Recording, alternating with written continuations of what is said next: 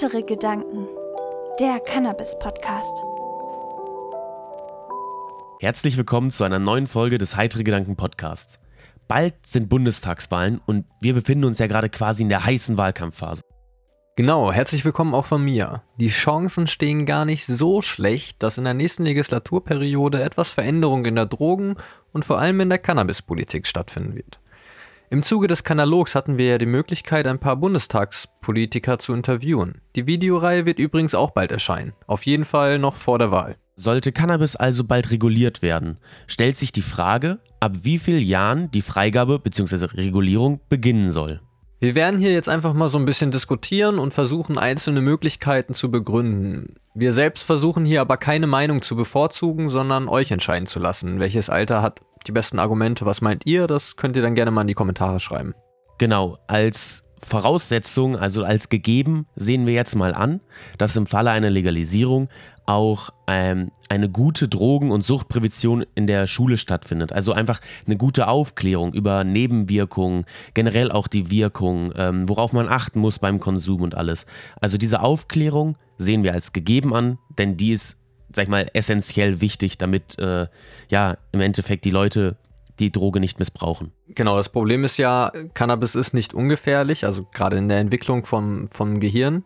Wenn das Gehirn noch nicht voll entwickelt ist, kann das halt schon starke negative Folgen haben. Nicht bei jedem, aber es kann halt so sein. Auch die Risiken auf eine Sucht sind deutlich erhöht und psychische Erkrankungen können auch deutlich häufiger auftreten, je eher man mit dem Konsum anfängt. Genau, und ähm, wir gehen jetzt hier mal einfach von, sag ich mal, der Option mit der höchsten Einschränkung ähm, immer weiter runter mit dem Alter und dort dann die Argumente zu nennen, was ist vielleicht gut daran, was ist schlecht daran, ähm, weswegen dieses Alter.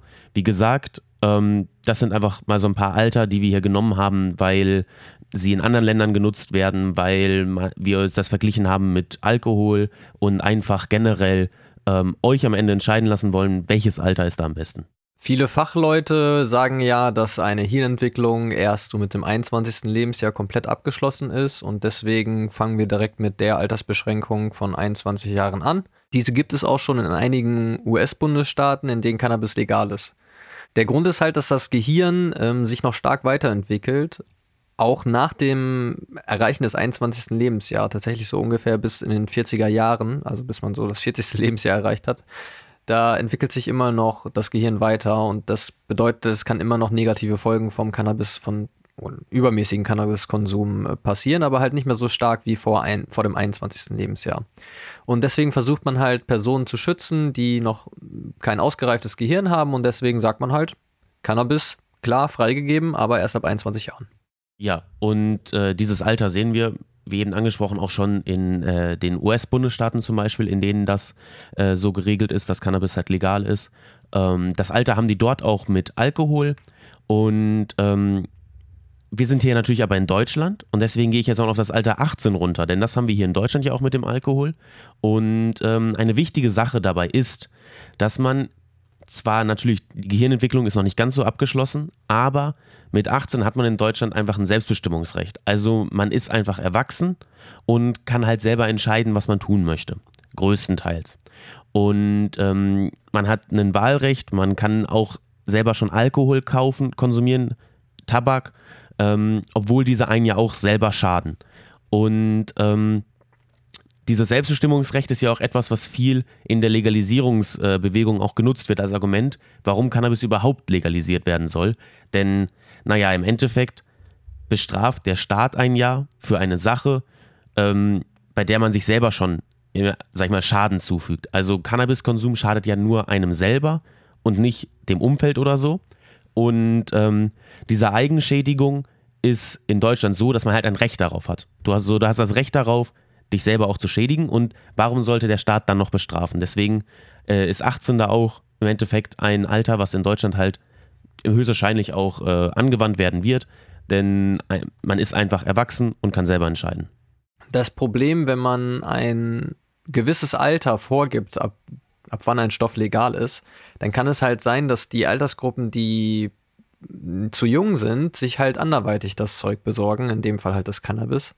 Und das könnte halt bedeuten, dass es dann trotzdem noch einen Schwarzmarkt geben könnte. Deswegen muss man hier halt wirklich abwägen, welches Alter man nimmt, dass man nicht äh, das Problem hat, dass der Schwarzmarkt noch weiter existiert, weil wir wollen ja eigentlich alle, dass der Schwarzmarkt ausgetrocknet wird und die Leute ihr kontrolliertes Cannabis bekommen und nicht den Schadstoffen und den Streckmitteln ausgesetzt werden, äh, die es auf dem Schwarzmarkt gibt. Ja, und dementsprechend könnte das schon interessant werden, ob jetzt 21 oder 18. Ähm, da muss man auf jeden Fall gut abwägen, was man da nimmt. Genau. Ähm, ich habe ja eben schon einmal bei dem 18. Lebensjahr auch erwähnt, dass man das ja ähnlich zum Alkohol hier auch handhabt. Ähm, beim Alkohol haben wir ja noch eine Besonderheit. Bei Alkohol ist es so, dass man ihn sogar mit 13 Jahren in Deutschland schon legal trinken darf, sofern die Eltern äh, das beaufsichtigen. Ähm, aber mit 16 Jahren darf man diese ähm, natürlich gegärten ähm, Alkohole äh, trinken, also sowas wie Bier und Wein. Und das ist ja im Endeffekt, ich sage jetzt mal, eine schwächere Form von zum Beispiel Likören und so. Da ist weniger Alkohol drin. Deswegen hier jetzt einfach die Möglichkeit zu sagen, okay, wie ist das denn, wenn man äh, zum Beispiel auch sagt, beim ähm, Cannabiskonsum kann man ab 16 vielleicht sich schon Sorten kaufen, äh, CBD-Sorten kaufen, die dann maximal 1% THC haben.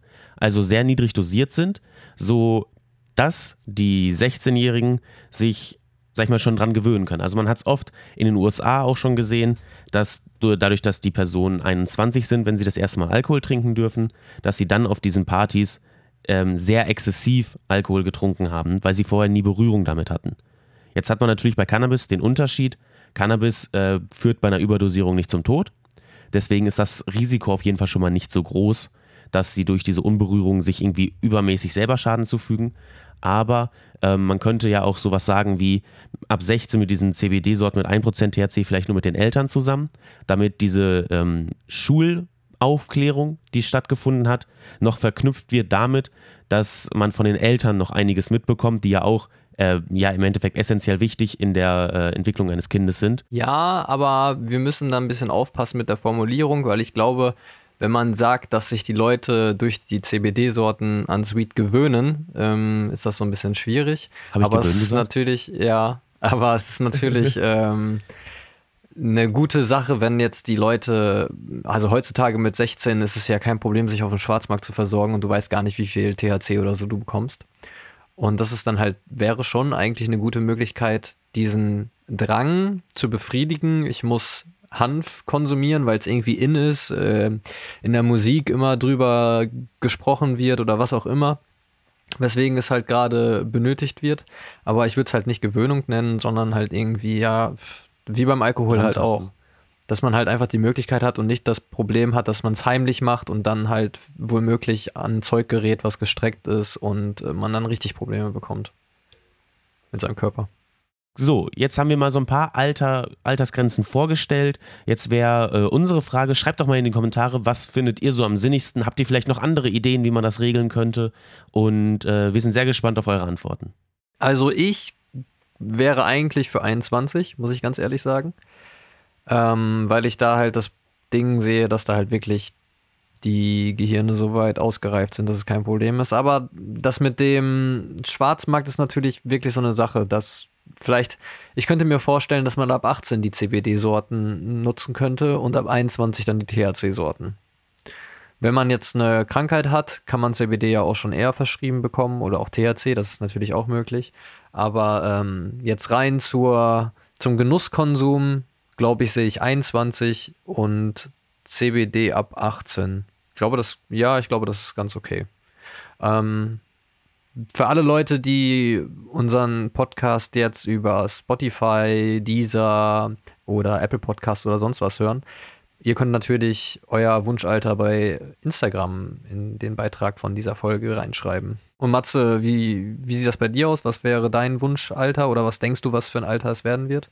Also ich kann die Argumente für eine Altersbegrenzung, sag ich mal, mit 21 verstehen. Ähm, ich persönlich bin aber davon überzeugt, dass ähm, man mit 18, ähm, sag ich mal, durch die Bildung, durch die Entwicklung, man ist einfach ein Erwachsener und man kann halt selber über sich und seinen Körper bestimmen.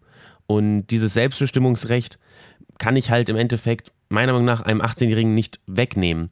Denn ähm, ja, auch es gibt ja auch schon die Regelung, einige fordern ja zum Beispiel auch schon Wahlalter mit 16, weil selbst dort viele zum Beispiel auch schon arbeiten und Steuern zahlen. Da wäre ich aber und auch gerade mit 18 Und gerade mit 18 ähm, ist es ja so, dass die meisten wirklich mit der Schule schon fertig sind, dann irgendwie ein Studium anfangen oder irgendwie eine Ausbildung, also sie fangen schon an zu arbeiten. Sie werden halt richtig Teil der Gesellschaft. Ja, also im Endeffekt, ich meine, das Problem ist halt, wenn du das mit ab 21 machst, dann musst du den Alkohol auch ab 21 machen. Also es macht jetzt keinen ja. Sinn, ähm, eine Droge ab 18 oder 16 anzubieten und die andere Droge dann ab 21. Das ist vollkommen klar. Also wenn, dann muss das schon, entweder muss die Drogenpolitik einmal komplett umgestellt werden. Ich wäre ja auch für ähm, Fachgeschäfte für Alkohol. Raus aus den Supermärkten, raus aus den Tankstellen, genau das gleiche für Tabak. Aber ähm, wer fragt mich schon, ne? ja, und grundsätzlich muss ich aber sagen, ich kann natürlich selber jetzt sehr schwer einschätzen, was in einer Legalisierung wirklich das Sinnigste wäre. Deswegen fände ich auch äh, persönlich Studien dementsprechend äh, gar nicht mal so schlecht, dass man vielleicht einfach guckt, ähm, welche Auswirkungen hat welches Alter, ähm, dass ich da wirklich, also vor einer Legalisierung mit auseinandergesetzt wird. Denn ähm, was ich persönlich am wichtigsten finde, wenn wir über das Thema Legalisierung sprechen, ist, dass sie richtig gemacht wird. Also man kann nicht eine Legalisierung haben, bei der dann trotzdem vielleicht der Schwarzmarkt noch nebenbei existiert. So wie Kanada? Das, äh, genau, so wie in Kanada. Das darf, soll, also das soll in Deutschland nicht passieren. Und deswegen muss ich halt auch wirklich stark mit diesem Thema auseinandergesetzt werden. Welches Alter wollen wir auch haben bei äh, der Legalisierung von Cannabis? Ja, aber wir haben ja zum Glück um uns herum schon ein paar Länder, die Modellprojekte für uns bereitstellen quasi. Und da könnte man auf jeden Fall gut gucken und schauen, was da ähm, passiert. Aber man sieht ja auch schon in den ersten Studien aus Amerika, dass der jugendliche Konsum keine Probleme so wirklich, also beziehungsweise der Konsum nicht gestiegen ist bei den Jugendlichen seit der Legalisierung. Und das ist ja schon mal positiv. Also erzählt uns, was ihr dazu meint, ob ihr das so seht wie wie ich oder wie Matze oder ob ihr eine ganz andere Meinung habt. Und das soll es dann auch schon gewesen sein mit der heutigen Folge. Ein paar Denkanstöße für die Zeit nach der Wahl, wenn wir hoffentlich über die Legalisierung sprechen können. Mal schauen, wie es wird. Macht's gut und bleibt schön heiter. Auf Wiederhören. Wenn ihr uns unterstützen wollt, dann schaut auf unserer Homepage vorbei, heitere-gedanken.de. Wir bieten Fairtrade Cannabis-inspirierte Textilien an, Glasaufbewahrung für eure Kräuter und ihr findet auf unserer Homepage auch einen 20% Rabattcode für Terpens. Folgt uns auch auf Instagram und YouTube, um nichts zu verpassen.